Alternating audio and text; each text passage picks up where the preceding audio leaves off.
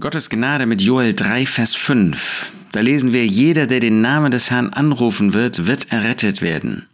Ein wunderbares Wort, das auch Petrus in seiner ersten christlichen äh, Predigt in Apostelgeschichte 2 vorstellt und benutzen kann, um deutlich zu machen, dass jetzt jeder, der kommt, dieses Evangelium, diese gute Botschaft annehmen kann. Im Propheten Joel ist das natürlich eingebettet in eine ganz beeindruckende äh, Prophetie. Er hat davon gesprochen, durch den Geist Gottes inspiriert, dass Gott seinen Geist ausgießen wird über alles Fleisch und dass sogar die Söhne und Töchter weissagen werden. Das wird geschehen, wenn der Herr Jesus wiederkommen wird. Wenn die Juden, die heute nicht Gottes Volk sind, ihren Messias annehmen werden, wenn ein Überrest entstehen wird und sich bekehren wird, umkehren wird und Jesus als Messias annehmen wird. Und dann geht dem aber etwas voraus, was mit furchtbaren Leiden verbunden ist.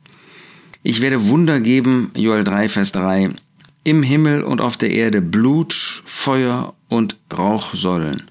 Die Sonne wird sich in Finsternis verwandeln und der Mond in Blut, ehe der Tag des Herrn kommt, der große und furchtbare. Das werden furchtbare Drangsale sein. Gott wird sein Volk durch furchtbare Drangsale hindurchschicken.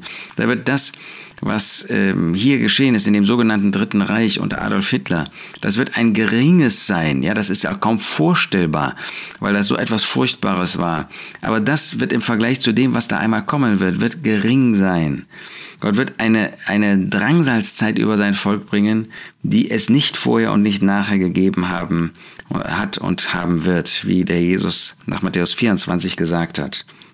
Aber dann, dann wird es geschehen, dass jeder, der den Namen des Herrn anrufen wird, gerettet, errettet werden wird. Wunderbare Zukunft für dieses Volk, dass Gott sie erretten wird, dass es manche geben wird, viele geben wird, auch aus dem Volk Israel, aus dem Volk der Juden, die dann eben nicht Jesus zur Seite lassen, die nicht Jesus verachten, wie das heute noch der Fall ist, sondern die ihn anrufen werden, um Hilfe zu bekommen, um Rettung zu bekommen.